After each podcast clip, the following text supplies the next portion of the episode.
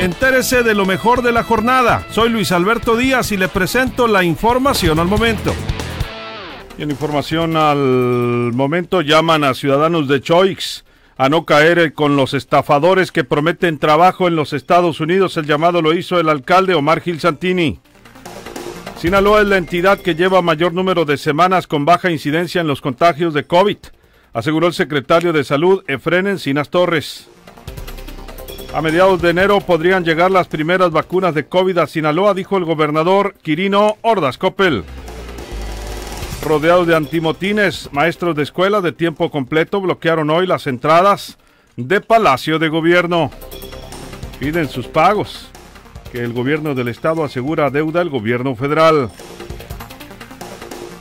Sigue en suspenso cuándo será la próxima reunión de Morena para definir quién será el candidato o candidata a la gubernatura. Hoy Rubén Rocha Moya dijo no me iré a la CEP. Estoy luchando por ser candidato a la gubernatura de Sinaloa.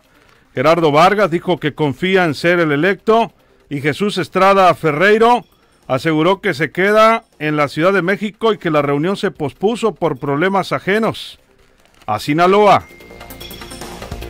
Si hay pruebas, acusan a exdirector de deportes de operaciones ficticias en Guasave por más de 1.8 millones de pesos. En Mazatlán, en Mazatlán, en colaboración con Bienestar, el DIF ha distribuido más de 600 apoyos invernales a familias vulnerables. Y en los mochis, el boxeador La Zorrita Soto asegura que taxi que decomisaron, entre comillas, los taxistas por presuntamente ser de su propiedad y pirata, en realidad es de una agencia automotriz. Más información en línea directa portal.com.